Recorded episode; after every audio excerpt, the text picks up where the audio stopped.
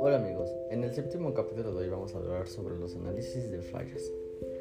Por favor revise los elementos que se muestran a continuación antes de solicitar mantenimiento.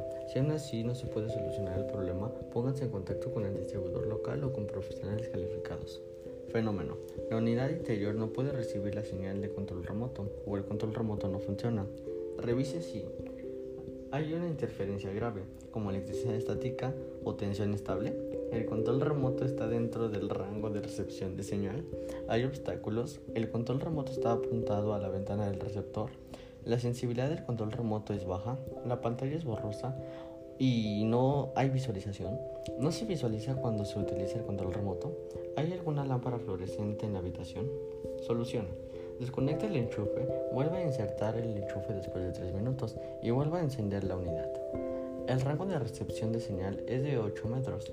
Retire los obstáculos, seleccione un ángulo apropiado y apunta el control remoto hacia la ventana del receptor la unidad interior.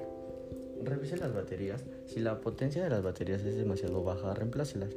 Compruebe si el control remoto parece estar dañado. Si es así, reemplácelo. Acerca el control remoto a la unidad interior, apague la lámpara fluorescente y vuelva a intentarlo. No sale aire de la unidad interior. La entrada o salida del aire de la unidad interior está bloqueada. En el modo de calefacción, la temperatura interior alcanza la temperatura ajustada. El modo de calefacción está activado en este momento. Solución. Elimine los obstáculos. Después de alcanzar la temperatura establecida, la unidad interior dejará de soplar aire, con el fin de evitar el soplado de aire frío. La unidad interior se iniciará después de varios minutos de reemplazo, lo cual es un fenómeno normal.